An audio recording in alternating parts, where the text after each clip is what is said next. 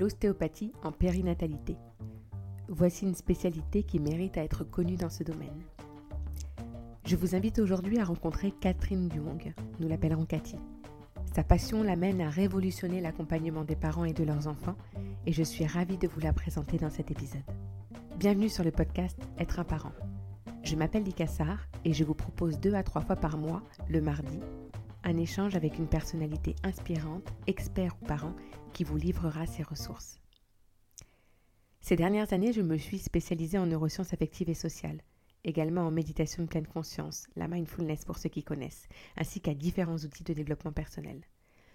En tant qu'accompagnante parentale, la combinaison de tout ça m'offre de nombreuses pistes pour aider chaque parent à être aligné et à trouver un équilibre juste.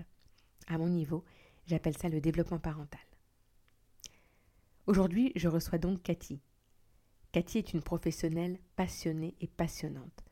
Son cheminement professionnel s'est construit depuis dix ans et aujourd'hui elle s'est spécialisée en périnatalité.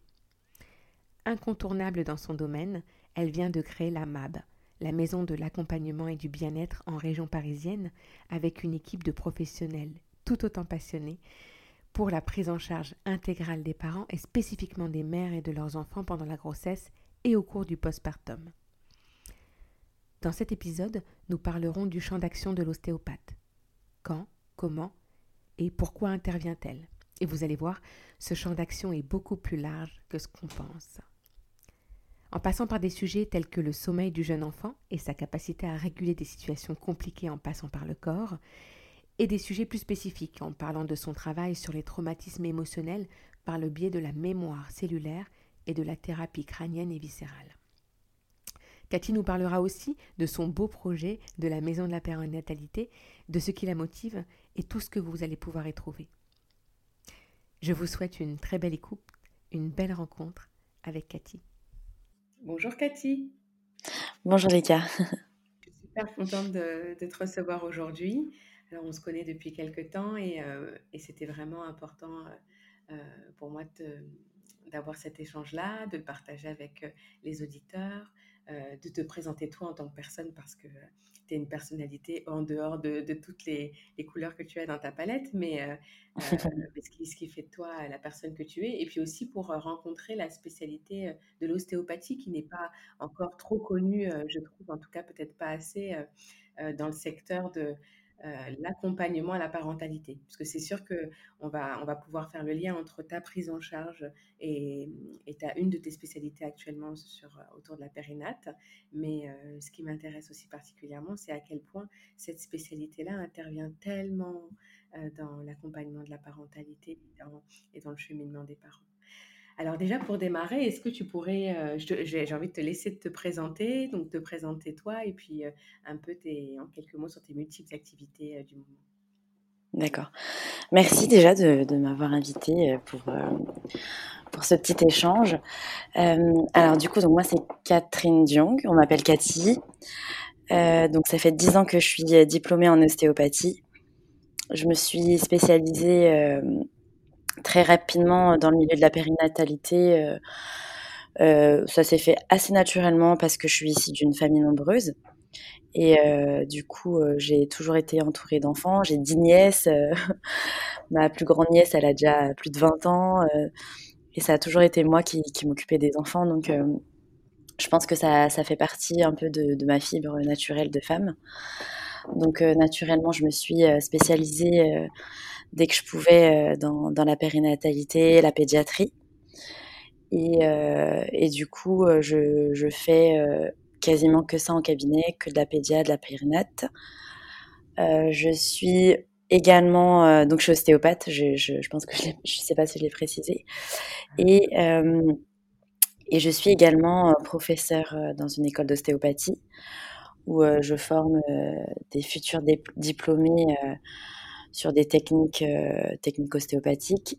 Et je fais aussi euh, une intervention en, en euh, sur, les problèmes de fertilité et, les suivis, et le suivi en PMA en ostéopathie. Et du coup, il y a quelques mois, j'ai lancé un projet d'une maison spécialisée dans la périnatalité, pédiatrie et parentalité pour proposer vraiment toutes, toutes sortes de, de thérapies pour, pour les parents, futurs parents, les enfants, les familles, dans toutes leurs problématiques qu'ils peuvent rencontrer au cours de leur vie. Voilà, je pense que j'ai à peu près tout dit. Ok, super, mais c'est déjà super riche. Alors, je vais rebondir sur pas mal de points. On va reparler de la création de cette maison de l'accompagnement et du bien-être parce que je trouve que c'est vraiment un, très beau projet et tellement euh, euh, pertinent dans l'accompagnement intégral, en tout cas euh, global de, la parentalité. Mais juste pour revenir à ta spécialité, donc tu dis que, je comprends bien les, les raisons qui t'ont poussé et, je crois que effectivement ta sensibilité du tout petit s'est retrouvée très très jeune pour toi, mais euh, euh, est-ce que c'est une spécialité que tu as envisagée dès le démarrage après avoir eu ton diplôme d'ostéopathe? Ou c'est venu après quand même? Alors, non, déjà quand j'étais étudiante, je, savais que je voulais travailler euh, dans, le milieu de la pédiatrie, surtout pédiatrie. la femme enceinte, ça m'était un petit peu inconnu parce que j'étais très jeune. Moi, j'ai été diplômée, j'avais 22 ans. donc, quand j'étais étudiante, c'était un petit peu bon, j'avais, bah, comme je te disais, quand j'ai été diplômée, je crois que j'avais déjà euh, cinq ou six nièces, donc euh, j'étais déjà à Tata depuis très longtemps. Mais euh, c'est vrai que j'étais déjà quand j'étais étudiante, je voulais travailler dans la pédiatrie. Après, au fur et à mesure de faire des formations, j'ai d'abord commencé par faire des formations dans la pédiatrie, enfin en pédiatrie. Et bah, naturellement, hein, on peut pas se spécialiser en pédiatrie sans se spécialiser en périnatalité. Donc, on peut pas on peut pas bien soigner un enfant si on connaît pas son histoire intra-utérine et même son histoire de conception. J'ai envie d'aller plus loin, quoi. Et, euh, et du coup, bah, naturellement, ça s'est fait comme ça. Donc, euh, donc euh, je me forme tout le temps, même encore aujourd'hui, au bout de 10 ans, j'essaie de faire au moins deux formations par an. Je pense que dans, notre profession, on, est obligé de, se, de, tout le temps se former parce qu'il y a toujours des nouvelles choses. aussi de sortir de son, de son, de son cabinet, de, de sa routine de voir ce qui se passe ailleurs. Après, souvent, on fait des formations, on, apprend des choses, on les force, on les force, enfin, on les reproduit pas forcément toujours, mais ne serait-ce que de voir comment comment les autres travaillent, je trouve que c'est hyper enrichissant et euh, et puis bah c'est ce qui fait que petit à petit on on fait notre petit chemin ostéopathique quoi. Et, et euh, ouais, mais c'est vrai ce que tu dis et je crois que c'est valable pour tellement de de professions. Euh, tu m'offres plein de, pistes à explorer, c'est super riche. Euh, et tu vois, le, en tout cas, moi, si je dois parler de mon histoire de maman, euh, même si je suis, euh, soignante avant d'être maman et, que c'est un milieu dans lequel je baigne et la périnate, voilà, c'est, de fait ma formation initiale. Mais tu vois, c'était pas une évidence pour moi que l'ostéopathe allait faire partie de mon chemin de, de parents. Et je te, je te, dis ça parce que ben, clairement, j'ai eu une grande différence entre ma première grossesse et ma deuxième grossesse. Ma première grossesse, c'était un petit peu l'exploration. Euh, même si je te dis, je bénis complètement dans ce milieu-là, mais euh, on m'avait pas spécialement parlé euh, de l'ostéopathie sur mon chemin. Et donc, c'est un peu tardivement, je dirais, que j'ai rencontré un premier ostéopathe dans le cadre de ma première parentalité, ma première maternité, puisque ma fille avait quelques mois. Or, pour la suite, pour, les deux, pour mes deux autres enfants, euh, j'ai consulté un ostéopathe pendant ma grossesse, euh, quasiment à la, naissance, et puis après euh, à un mois, et puis à un an. Enfin voilà, j'ai suivi un petit peu tout ça. Donc, moi, une question qui me vient, c'est qu'est-ce qui fait que c'est pas si, si connu, si, j'irais même, annoncé? Parce que c'est pas tous les médecins sur mon, sur mon trajet, c'est pas toutes les maternités sur, sur mon trajet de maman et même de professionnel qui ont ce, ce, réflexe de dire vous avez dans la palette l'ostéopathie. Tu vois, c'est pas de dire absolument allez voir un ostéopathe, mais vous avez dans la palette l'ostéopathie, vous voilà, il propose ça, etc. Comment t'expliques ça? Alors, déjà, ça fait pas si longtemps que ça finalement que l'ostéopathie est reconnue entre guillemets. Euh, nos écoles, elles ont été reconnues. Euh, alors, pour pas te dire de bêtises, quand j'ai commencé mes études, donc c'était en 2006. Tu vois, donc déjà juste ça. Euh, il y a beaucoup, il y a eu beaucoup de guéguerres en fait à l'époque entre les médecins, les kinés, les ostéopathes exclusifs. Donc déjà toute cette guéguerre a fait que ça a ralenti ce processus de, de reconnaissance de l'ostéopathie. des patients, hein, parce que l'ostéopathie finalement c'est pas si reconnu que ça. déjà au niveau de la sécurité sociale, on n'existe pas. On est uniquement remboursé par les mutuelles et les mutuelles elles nous remboursent depuis pas si longtemps que ça pareil. Je pense que ça a dû commencer vers 2008-2009. Donc tu vois c'est quand même assez récent. et du coup les patients qui, qui venaient consulter avant 2009, ce sont des patients déjà qui n'étaient pas du tout remboursés. Donc c'est pas quand même donné de, faire des séances d'ostéopathie, donc on n'y va pas juste pour faire un bilan quand on n'est pas remboursé. Enfin, en tout cas, chez, les familles, chez les familles modestes, elles vont pas aller automatiquement chez l'ostéopathe euh, alors que c'est pas du tout remboursé. Euh, ensuite, euh, il y a aussi ce, ce, ce problème où il y a beaucoup d'écoles d'ostéopathie que les réformes des écoles d'ostéopathie, elles n'existent que depuis, si je dis pas de bêtises, 2009-2010. Donc ils ont commencé à créer des réformes que depuis 2009-2010, en sachant qu'aujourd'hui, il y a encore des réformes qui sont encore en train de se faire envers les écoles. Donc ça veut dire qu'il y a beaucoup d'écoles qui forment pas forcément correctement, qui sont pas hyper bien réglementées. Du coup, bah, les ostéopathes qui en sortent malheureusement euh, ne sont pas toujours euh, hyper bien formés. Donc forcément, les médecins, ils n'ont pas confiance. Et, moi, je les comprends. Hein. Et mmh. puis, euh, du coup, bah, les médecins, et bah, les, surtout les anciens médecins, les vieux de la vieille, ils n'ont pas confiance envers les ostéos. Ils ont, bah, ils ont pas envie que les patients y aillent parce qu'ils connaissent pas. Moi, je les comprends, ils connaissent pas, donc ils n'ont pas envie d'envoyer les, les, patients. Et puis, il y a aussi euh, l'autre problème où il y a des médecins qui sont formés en 200 heures de formation. Il y a des kinés à l'époque qui étaient formés pareil en 300 heures de formation. C'est pas possible. On peut pas, euh, quand on est kiné, être formé en 300 heures à faire de l'ostéopathie. Et du coup, bah, il y, a eu des accidents il y a eu des accidents. Et quand tu regardes euh, le référencement des, accidents qu'il y a eu, souvent, c'était pas des ostéopathes exclusifs. Parce que nous, on est formés sur 5 voire 6 ans. Et, euh, et, je pense que quand on est bien formé, on peut pas être dangereux.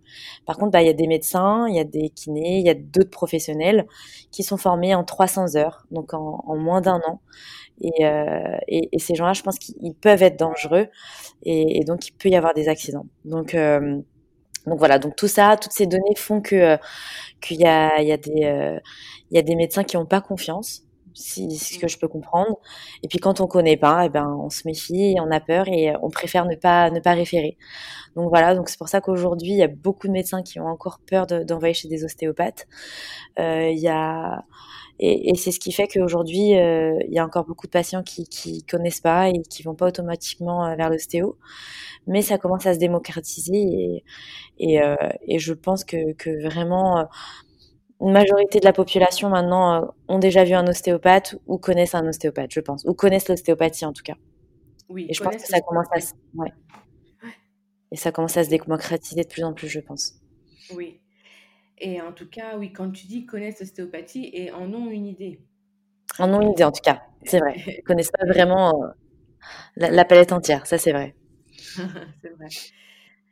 Et alors, pour quelles raisons les... Moi, j'ai une petite idée, mais en fait, c'est que relié à mon expérience. mais pour quelles raisons, en général, les futurs parents, donc les futures mamans et les enfants viennent te voir? Alors, les futures mamans, quand elles viennent, généralement, c'est qu'elles ont des douleurs, quand elles ne me connaissent pas déjà c'est qu'elles ont des douleurs ou alors elles viennent parce qu'elles savent qu'elles doivent préparer leur bassin à l'accouchement. Donc il y a entre guillemets deux types de consultations. Le premier type de consultation, c'est quand elles ont des douleurs. Le premier motif de consultation de la femme enceinte, c'est la sciatique. Donc c'est la douleur assez classique de la femme enceinte. Ensuite, il y a les douleurs ligamentaires, qui sont aussi un des motifs de consultation qui sont qui, qui est assez euh, assez euh, assez fréquent. Et après, il y a tout type de douleurs, dorsalgie, il y a les maux de tête, euh, les, les, troubles du sommeil. Mmh. Voilà, donc ça, c'est les motifs assez, assez fréquents. Après, il y a d'autres types de, de, de, de motifs de, de, consultation qui sont un, un, peu moins fréquents parce que c'est pas assez connu, comme les nausées, vomissements, les, les, les, mamans qui, euh, qui vont très souvent uriner. Euh, voilà. Après, euh, après pour leurs enfants, le premier motif de consultation, je pense que c'est les coliques et les reflux. Ouais. Ça, c'est un des premiers motifs de consultation. Et, euh, mais de plus en plus de mamans viennent pour un bilan. mmh. pour le confort de leur bébé. Et ça, je trouve ça vraiment bien parce que souvent, on, trouve des tensions qu'elles qu se, se rendent pas compte en fait. On tombe parfois sur des plagiocéphalies. Donc les plagiocéphalies, c'est quand il y a la tête qui est aplatie d'un côté ou bien la tête plate, donc la brachycéphalie. Des fois, ils viennent consulter pour un bilan et on se rend compte qu'en fait, ils ont un début de plagiocéphalie. Et ça, je trouve ça vraiment bien parce que elles viennent en se disant bon bah mon bébé il va plutôt bien. Et finalement, on, commence euh, l'examen et finalement on se rend compte qu'il y a plein de plein de tensions et, euh, et les parents ils se rendent pas compte, ils le voient pas. Et les pédiatres, ils ont tendance à avoir un discours à dire oh bah la tête elle est aplatie, mais vous inquiétez pas, euh, ça va revenir. Alors que pas du tout, pas du tout. Donc donc voilà. Donc je pense que les premiers motifs de consultation pour les enfants c'est plagiocéphalie les reflux, les coliques. Et après, en second temps, il y a les troubles du sommeil. Oui. Et, on, va, on va en parler des troubles du sommeil parce que c'est c'est un peu moins connu, en tout cas, ce réflexe-là d'aller voir l'ostéopathe. Et en fait, moi, ce que je distingue dans, dans, dans, les raisons pour lesquelles on vient de voir, peut-être je ferai deux catégories. Je ferai les catégories de euh, au, feu, au feu la pompier, euh, j'ai besoin d'un ostéo parce que j'ai un problème. Et il y a aussi le, le, le, motif de je sais que l'ostéopathie peut m'accompagner et donc j'anticipe. C'est plus des consultations d'anticipation. Et moi, pour moi, en tout cas, je remarque ça, où la première fois, c'était un peu au feu les pompiers, et puis à la deuxième, la deuxième fois, c'était, euh, euh, bon, ben là, ça va, mais pour que ça continue à bien aller, c'est ça. je, vais, je, vais, consulter, que ce soit pour, euh, pour moi ou mes enfants. Mais, et, et, tu vois, donc tu parles de, de, pour la femme enceinte, des nausées, de, de fait d'aller euh, souvent euh, euh, aux toilettes, donc uriner, etc. C'est des choses pour lesquelles moi j'ai eu à en parler récemment à, à, des amis. Elles n'avaient pas du tout idée que, que c'était possible. Mais, mais effectivement, c'est... alors moi, je trouve que, que, que, les réseaux sociaux, enfin, je, je, te suis sur, sur ta page, et puis, et puis voilà, en général, les réseaux sociaux permettent de, de s'informer, en tout cas d'avoir de l'information sans spécialement avoir l'idée de la rechercher. Oui. Parce que, en fait, euh, si tu sais pas, tu n'as pas l'idée de dire est-ce qu'un ostéopathe euh, peut m'aider sur ma nausée, tu vois, et, et c'est pas encore si bien référencé pour, pour provoquer ce réflexe. Euh, et puis, qu'est-ce que je vous dirais? Puis, pour le. Pour le pour la, une, fois, une fois que bébé est là, bah, tu as, as, tellement de solutions pour, euh, pour un problème que tu ne penses pas spécialement ostéopathie. Et moi, je voudrais justement que tu reviennes sur euh, l'ostéopathie pour le sommeil et de nous dire euh, comment, ça, comment ça agit sur le sommeil. Parce que... Oui. je voudrais juste rebondir sur ce que tu as dit avant, si ça te va. alors, c'est vrai que le, la plupart des patients qui connaissent l'ostéopathie pensent qu'ils peuvent consulter uniquement pour des problèmes ostéo-articulaires. C'est-à-dire, j'ai mal euh, au dos, je vais voir l'ostéopathe. J'ai mal à l'épaule, je vais voir l'ostéopathe. Alors qu'en fait, nous, on est spécialisé dans, les, dans la thérapie crânienne et viscérale. Je vais, je vais essayer de faire simple. Et du coup, tous les troubles digestifs, gynéco-urinaires, les problèmes euh, de maux de tête, etc., ce sont des choses qu'on, où on peut vraiment avoir une action. Et, du coup, les patients ne le savent pas. Et c'est pour ça qu'ils n'ont pas le réflexe. Et euh, c'est pour ça que les femmes enceintes, quand elles ont des problèmes, parce que bah, elles ont euh, une pesanteur au niveau de la vessie, qu'elles qu'elles vont beaucoup uriner, qu'elles ont des troubles du sommeil, elles n'ont pas ce réflexe parce qu'elles pensent que pour elles font, elles font le lien ostéopathe, trouble ostéo-articulaire. Et, et, du coup, du coup, c'est pour ça que c'est pas encore assez connu et, et c'est dommage parce que notre, justement, notre force en tant qu'ostéopathe, c'est que justement, on travaille sur des troubles digestifs, on travaille sur les troubles gynéco-urinaires, on travaille sur les troubles euh, qui est lié à la sphère euh, ORL et à la tête.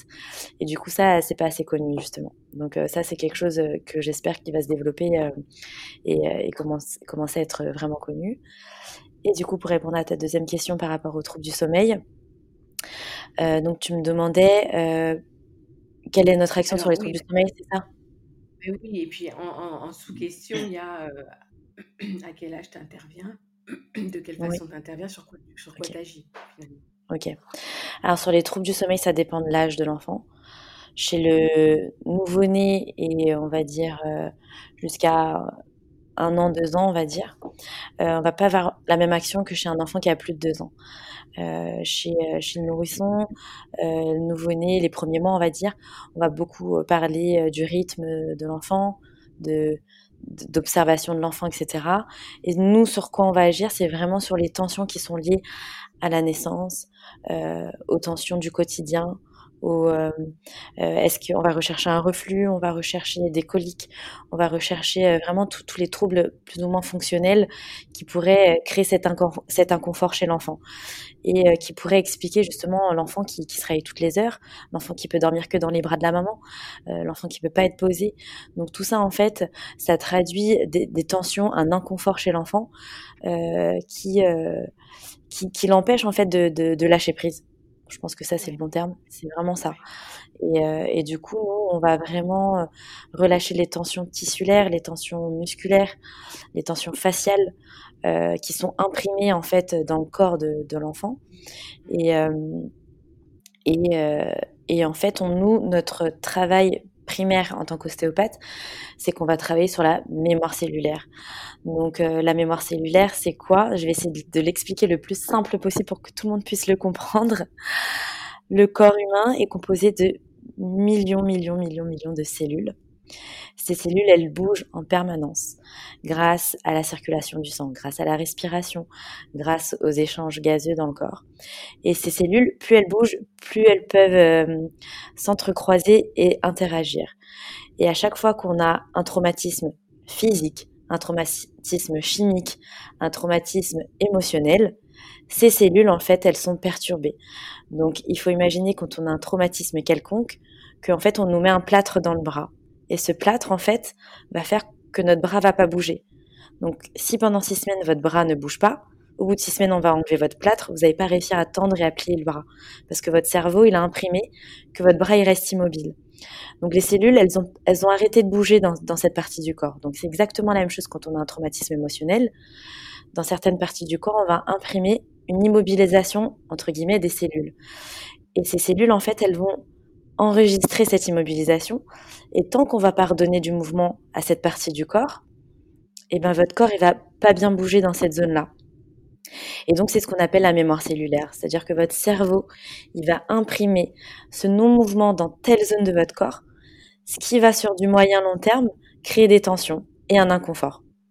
Donc nous on va travailler vraiment sur cette mémoire cellulaire, donc la zone où les cellules se sont imprégnées euh, de tensions, donc comme je disais, émotionnelles, physiques, traumatiques, euh, euh, chimiques, et du coup, on va relâcher et déprogrammer en fait cette mémoire cellulaire pour que le corps comprenne que non, cette zone, il faut pas qu'elle reste immobile, il faut qu'elle bouge. Donc voilà ce sur quoi on travaille dans, dans, tout type finalement de motifs de consultation et notamment les troubles du sommeil c'est passionnant. C'est passionnant parce que ça, euh, potentiellement, il y a, il y, a, y, a, y a du travail, enfin, il y a du rééquilibrage à, à proposer pour chaque personne parce que on, est une somme de, j'allais dire une somme de trauma, mais c'est un peu pessimiste. Oui. on a, on, a, on a de toute façon un vécu, une expérience et, et qui mérite parfois de, voilà, de remobiliser certaines parties de notre mémoire cellulaire en tout cas. Tout à fait. Passionnant revenir au, sommeil, donc tu mettais la, distinction entre ton intervention pour un enfant de 0 à 1 an, 2 ans, et un enfant après 2 ans. Sur un enfant d'après 2 ans, ça va être sur quoi la spécificité, en tout cas si elle est différente de, de première âge alors finalement, la démarche, elle est plus ou moins la même, c'est-à-dire qu'on va rechercher quand même les traumatismes euh, euh de, la mémoire cellulaire, sauf que le travail est un peu plus profond. Parce qu'un enfant de deux ans qui dort pas, qui se réveille beaucoup, euh, c'est vraiment, c'est plus de l'ordre de l'inconfort, juste de, du reflux ou, des coliques. C'est vraiment quelque chose de très profond et d'émotionnel. Mmh. Pour moi, un enfant de deux ans, surtout on va dire deux ans et demi, euh, qui se réveille beaucoup, c'est qu'il y a quelque chose d'émotionnel derrière. Donc, euh, alors quand on dit quelque chose d'émotionnel, c'est pas quelque chose de grave. C'est-à-dire que l'enfant n'est pas en dépression. Euh, euh, voilà, il, est quand même en bonne santé. Mais il y a quelque chose qui fait que dans son dans son soma et dans son émotionnel, il n'arrive pas à lâcher prise. Et là, on va vraiment travailler et faire un travail vraiment hyper profond, tissulaire et facial sur les émotions de cet enfant-là. Donc, je différencie vraiment les émotions que va pouvoir gérer une psychothérapeute, une psychologue ou une sophrologue ou autre thérapie autour de la, de la psychologie. Nous, c'est vraiment l'émotionnel physique. Mm. C'est-à-dire, c'est ce qu'imprègne votre corps euh, par, son, par son émotionnel, en fait.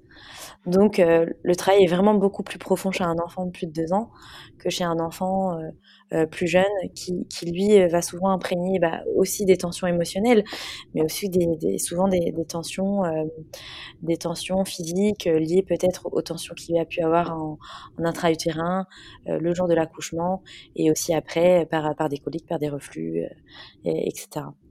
Voilà. Ça me parle beaucoup. Et en effet, enfin, ce que, ce que ça vient, là où ça me conforte, et la nuance que tu mets entre avant deux ans et demi et après deux ans et demi, c'est aussi parce que ben moi, je vois, je vois aussi des parents en consultation pour des problèmes de sommeil. Et d'ailleurs, ça m'est arrivé de les, envoyer chez un ostéo pour la partie justement qui passe par le corps.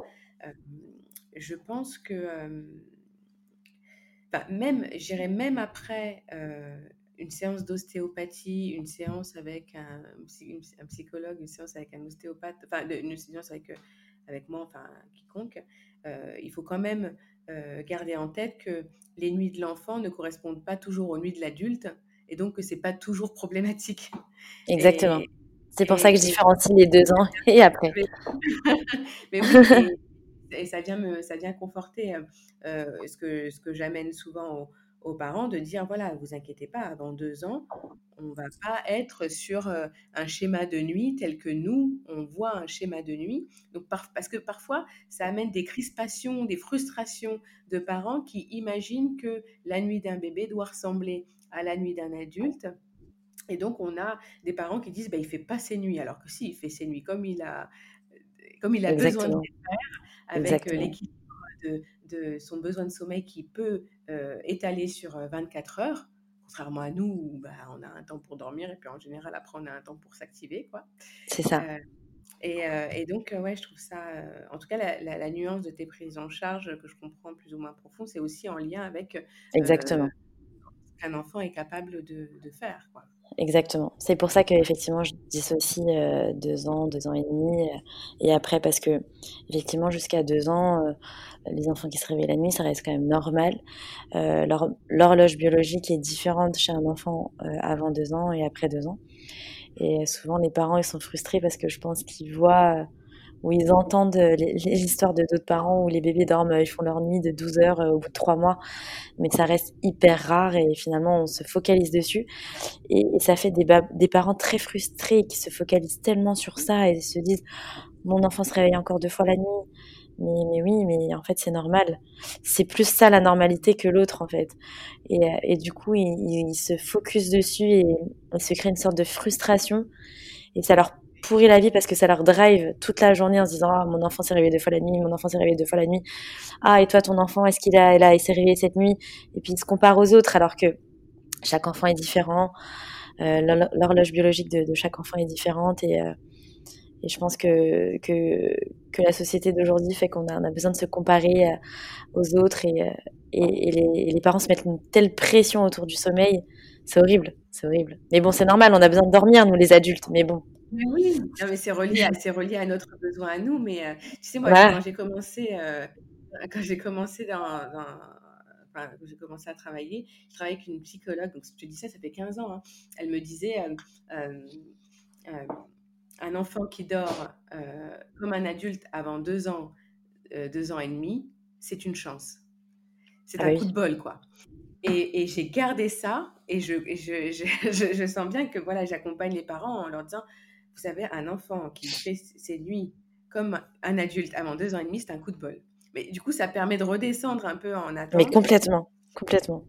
Et, comme tu dis, de lâcher prise. Bien sûr, on peut essayer des choses parce que comme tu énonces euh, les reflux, les coliques, les tensions, ça peut expliquer euh, qu'un enfant se réveille toutes les deux heures, euh, toutes les heures, enfin parfois même hein, pendant très longtemps.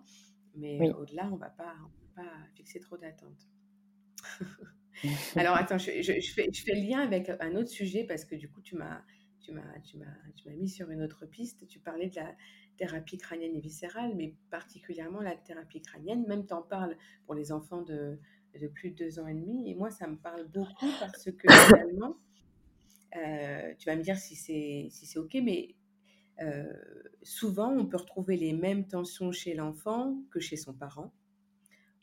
Des tensions au miroir. Enfin, voilà, moi j'ai mon idée, mais qu'est-ce que tu qu'est-ce que tu peux nous dire de ça par rapport à ce que tu découvres en termes de tension dans le couple parent-enfant? Alors, souvent, moi je propose, si je vois qu'il y a énormément de tension chez, chez l'enfant et que je sens qu'il y a une connexion émotionnelle souvent avec la maman. Ça arrive que ce soit avec le papa, mais ça arrive quand même plus souvent que c'est avec la maman. Aussi parce qu'elle l'a porté pendant neuf mois, qu'il y a ce lien euh, maternel entre la maman et, et l'enfant. Et, euh, et, souvent, je propose à la maman de faire une séance. Quand je sens que j'arrive pas à passer un cap, ou que j'arrive pas à avancer, qu'il y a des tensions émotionnelles, que j'arrive pas à, à, à, avancer sur le bébé, euh, je, je, fais, euh, je propose à la maman de venir en séance, ou alors je termine ma séance euh, du, du, bébé ou de l'enfant dans les bras de maman. Et je fais les deux en même temps. Ça, ça arrive très souvent. Ça arrive très souvent euh, chez les mamans césarisées. Bon, ça me vient comme ça. Hein. Chez les mamans césarisées qui, euh, qui mettent beaucoup de temps à faire le deuil de leur accouchement. Parce qu'il y a un gros, un gros contexte émotionnel autour de l'accouchement par césarienne. Et, euh, et, souvent, les enfants qui sont nés par césarienne euh, ont énormément de tensions émotionnelles. Et puis parfois, ils les gardent très longtemps parce que finalement, la maman, elle a du mal à faire son deuil. Et, euh, et très souvent, ces bébés et ces enfants-là, je, je, je, finis la séance dans les bras de maman. Parce que euh, on peut pas soigner un enfant si, si les parents ne sont pas aussi soignés. Quoi. Je dis la maman, mais ça peut arriver que ce soit le papa. C'est déjà arrivé oui, que ce soit le papa que ce soit plus rare. En tout cas, moi, dans ce que je oui. que c'est, c'est plus rare. Mais là, tu touches quelque chose de super euh, important et, et, qu'on ne doit pas négliger, je trouve, dans l'accompagnement de la parentalité. Et c'est pour ça que vraiment, oui. je voulais mettre ça en avant parce que euh, bien souvent, l'accompagnement à la parentalité, on l'imagine dans plutôt quelque chose de transactionnel, enfin, de, dans l'échange, dans l'accompagnement, dans, la, dans l'apport de conseils, mais ça passe tellement dans le, par le corps. Oui, euh, ça, ça tellement de, de, ce qui peut être accompagné tellement par le corps. Et euh, ben, en tout cas, moi, accompagnante, infirmière péricultrice, euh, et puis d'autres accompagnants, c'est compliqué de, de pouvoir, comme tu dis, il y a un palier parfois où on sent qu'on ne peut pas aller plus loin. Exactement. parce qu'il quelque chose dans, il s'est joué quelque chose dans la rencontre, dans l'interaction, dans l'accordage affectif vraiment dans, dans, la relation aussi, euh, même si c'est chacun de son côté avec ce qui se passe dans son corps, mais bien souvent, j'imagine bien que ça se rencontre et, et ça se rejoint. Et, en là aussi, enfin en ça aussi, je trouve que c'est pas assez mis en avant à quel point l'ostéopathie peut aider dans libérer quelque chose qui passe justement par le corps, quoi. Exactement, exactement. Et euh, euh, je pense qu'on n'a pas encore, enfin de plus, de plus en plus quand même, on n'a pas encore euh, suffisamment conscience que, euh, nos émotions, toutes nos émotions, passent par notre corps et notre physique. Et, euh, et du coup, on a tendance à se négliger en fait. Et, d'ailleurs, je pense majorité de mes patientes, je, dis patientes parce que les, les, mamans qui accouchent, elles, elles, viennent pour leur bébé et souvent la majorité ne prennent pas d'abord rendez-vous pour elles. Elles disent on va d'abord s'occuper de, bébé et après on s'occupera de moi. Et moi je dis vous savez, euh, et, et, je le dis indirectement pour qu'elles l'entendent mais qu'elles le comprennent entre guillemets. C'est moi je communique beaucoup avec l'enfant, je verbalise beaucoup ce que je fais pour que les parents comprennent ce que je fais, pour les rassurer aussi. Et souvent je dis mais tu sais, euh, euh, il faut que papa et maman aussi soient en forme pour bien s'occuper de toi. Et je le dis tout le temps, je le place tout le temps. Parce que les parents, ils ont, ils ont pas conscience de ça souvent. Que euh, pour que bébé aille bien, il faut aussi que les parents aillent bien. Ça, ça va, ça va de pair en fait. Et, euh, et du coup, euh, du coup, ils, ont tendance parfois à, à pas forcément le comprendre et, pas forcément à penser à eux, mais d'abord penser à leur enfant. En fait, ils deviennent parents, ils oublient, ils, ils oublient qu'ils sont, enfin, ils oublient, ils deviennent parents, ils oublient qu'ils sont aussi femmes ou, ou hommes, enfin, ou mari enfin voilà et du coup euh, du coup ils en oublient ça et, je trouve que que que bah justement bah parfois les enfants peuvent le ressentir. Ouais, ouais, complètement.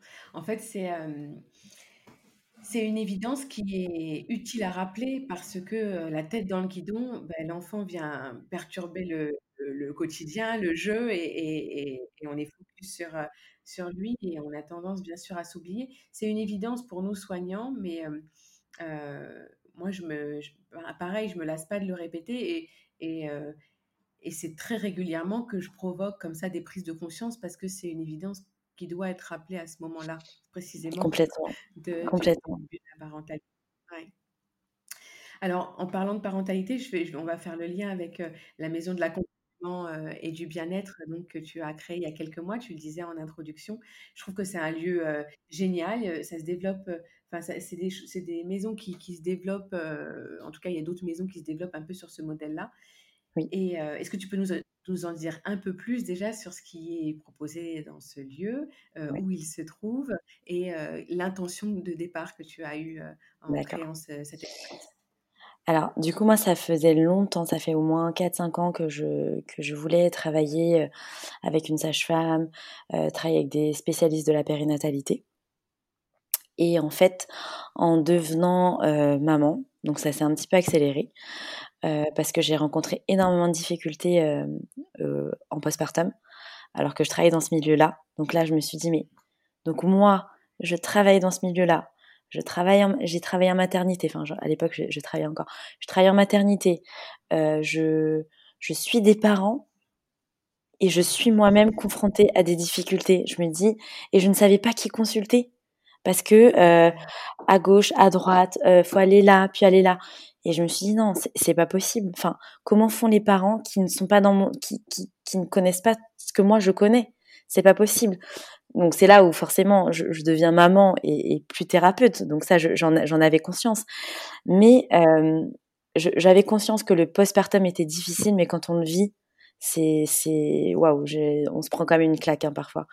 Et euh, j'ai eu des difficultés à l'allaitement, euh, j'ai eu des difficultés euh, bah, parce qu'il y a la, la, chute hormonale, j'ai eu des difficultés euh, bah, parce que la fatigue, gérer les émotions, etc. Mmh.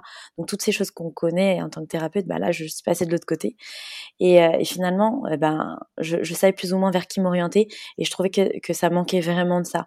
Et je me suis dit, bon, là, euh, j'ai vu les choses plus grandes et je me suis dit, il faut, il faut vraiment que j'arrive à, à à trouver tous les thérapeutes qui pourront euh, avoir toutes les clés euh, selon toutes les difficultés possibles qu'on peut rencontrer en tant que, que, maman quand on essaie de le devenir, en tant que future maman, en tant que jeune maman, en tant que, que maman depuis longtemps, en tant que famille, en tant que parent. Et, euh, et, et, je me suis dit, il faut vraiment que je puisse et que je réussisse à proposer ça à mes patients, en fait. Parce que c'est pareil, en tant que thérapeute, quand on a des, des, des, patients qui sont dans la difficulté et qu'on est obligé de les réorienter, eh ben, il faut pouvoir les, les réorienter. Parce que c'est ce qui fait aussi qu'on est des bons thérapeutes, c'est de savoir les réorienter à la bonne personne, enfin vers la, vers la bonne personne, le bon thérapeute. Et, euh, et c'est là où je me suis dit, bon, il faut vraiment que j'arrive à réunir tous les professionnels qualifiés euh, dans tous les domaines dans un seul même lieu. Et donc, euh, s'en est suivi euh, la recherche de, de la maison parfaite, parce que je voulais quelque chose de cosy. Je voulais que les parents ils se sentent en confiance, pas dans un lieu médicalisé. Euh, donc euh, j'ai cherché pendant deux ans, j'ai visité, mais euh, je pense au moins 50 maisons avant de trouver euh, celle dans laquelle on est. Et, et donc, donc il y a une sage-femme que je connais depuis dix ans. En fait, à la base, c'était une patiente à moi. Donc c'était une des premières à rejoindre le projet. Euh, ensuite, il y a deux sophrologues, euh, pareil, avec qui je travaillais déjà, qui sont spécialisés, une dans la périnatalité, suivi PMA, euh, les troubles gynécologiques et sexologie. Une autre sophrologue qui est spécialisée plutôt chez l'enfant. Euh, ensuite, euh, une diététicienne qui s'est qui s'est rejoint au projet, une une assistante sociale.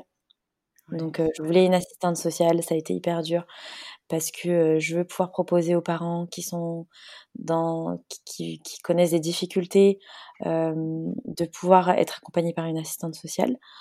Ensuite, il y a une réflexologue qui est spécialisée en périnatalité. Il y a une praticienne Reiki, donc elle c'est tout ce qui est thérapie énergétique. il y a une psychologue. Et puis, du coup, on propose des ateliers, des cours collectifs. Donc, c'est ça qu'on va essayer de, développer et c'est pour ça que j'ai créé cette maison. Donc, pour, le, pour le moment, on, a, on propose uniquement des cours de yoga pré- et post-natal, des cours de pilates pré- et post-natal et aussi pilates pour tous, des cours de yoga pour enfants. Et puis, on aimerait en fait développer parce que la maison elle a ouvert là au mois d'octobre et du coup avec le Covid forcément les ateliers c'est un peu un peu reculé. Mais le but de cette équipe pluridisciplinaire pluridisciplinaire c'est qu'on aimerait proposer des ateliers en co-animation sur des thématiques particulières pour les parents, pour les jeunes mamans, les futures mamans, etc. Donc des ateliers sur la parentalité, des ateliers sur l'accompagnement, euh, des ateliers euh, sur euh, préparer son postpartum, des ateliers sur l'endométriose. Et puis chacune pourra proposer des thématiques en fonction de sa spécialité. Donc, je dis n'importe quoi, la parentalité, postpartum parentalité. Bah, peut-être toi, par exemple, qui pourrais proposer ce que toi tu, peux offrir. la sophrologue sur peut-être quelque chose autour de la relaxation en postpartum. Moi, ostéo, le, bien-être du corps, etc. Et, voilà, on va essayer de proposer des ateliers un peu comme ça en co-animation pour les, parents, futurs parents, etc. Et après aussi, sur du moyen long terme, on aimerait bien aussi développer des ateliers pour les professionnels pour, euh, pour échanger avec les professionnels, etc. Donc, euh, donc voilà un peu le, le, but de cet atelier. C'était vraiment de pouvoir répondre à toutes les thématiques et tous les questionnements euh, que peuvent rencontrer la femme, le, père, la maman, les parents, les familles et les couples aussi. Qui, qui, peuvent rencontrer des difficultés au cours de, de, leur vie. Voilà. super. C'est tellement complet et puis je me dis en effet, c'est tellement cocooning, rassurant dans l'idée. Et puis après, pour avoir vu le lieu, c'est aussi cocooning, rassurant dans le, dans le lieu, dans l'espace. quoi. C'est un espace vraiment magnifique. Je vous invite, si vous êtes dans les parages, à, aller rencontrer l'équipe parce que d'ailleurs, c'est à Noisy-le-Grand, c'est ça? Oui, à Noisy-le-Grand, c'est ça, dans le 93. donc, s'il y a des parents dans, dans le secteur. C'est un lieu vraiment cosy. Et dans l'idée, enfin, tu vois, moi, je me remets à ma place de, maman. ça enlève une grande partie de charge mentale du postpartum que de se dire, il y a un lieu et ils sauront me prendre en charge complètement, mon enfant et moi. voilà, c'est tellement précieux. Et, oui, c'est voilà, c'est précieux et tellement utile dans cette phase-là où, on essaye de, limiter au plus les préoccupations. Exactement, exactement. Ne serait-ce que de se sentir accompagné et de, savoir qu'on n'est pas seul, je pense que je pense qu'on je pense que vraiment ça, ça peut aider énormément de, de mamans parce que le baby blues, bah, ça existe. Et, et du coup, ne serait-ce que de savoir qu'on n'est pas seul et qu'on peut être accompagné, je pense qu'on je pense qu'on peut vraiment aider beaucoup, beaucoup, beaucoup de familles. Ne serait-ce que juste par ça, quoi. Ouais, ouais. Super. bah, écoute, Cathy, je te remercie beaucoup. Je te propose de conclure là-dessus et, et, peut-être de se donner rendez-vous pour parler encore d'autres sujets parce que je, je suis vraiment, je te sens passionnée et c'est passionnant de, de, de Je te remercie beaucoup pour cet échange. Euh, Merci à toi, c'était super euh, intéressant. Alors, où est-ce qu'on peut te retrouver euh, sur les réseaux? Sur quel réseau tu préfères qu'on te contacte? Alors moi, je suis surtout sur Instagram, donc c'est cathy.l'ostéo, parce que mon ancienne page a été piratée. Donc Cathy, c'est athy.l'ostéo. Je préciserai sur le, sur les, dans les, voilà, dans, donc, euh, on peut me joindre surtout sur Instagram. Je réponds à tous les messages. Euh, des fois, je mets du temps, mais, mais je réponds à tous les messages. Donc, toutes celles, qui, toutes celles et tous ceux qui auraient des, des questions ou euh, des interrogations, etc., vous pouvez me contacter. je suis assez disponible. Est-ce que tu es sur Doctolib, sur des plateformes de prise de rendez-vous? Oui, oui, pour les prises de rendez-vous, je suis sur Doctolib. Euh, j'ai un petit peu d'attente, donc quand il y a des urgences, n'hésitez pas à m'appeler ou me contacter, m'envoyer un message. à mon numéro sur Doctolib. N'hésitez pas à m'envoyer un petit message si vraiment vous êtes en détresse ou que ça va pas du tout et que, c'est compliqué.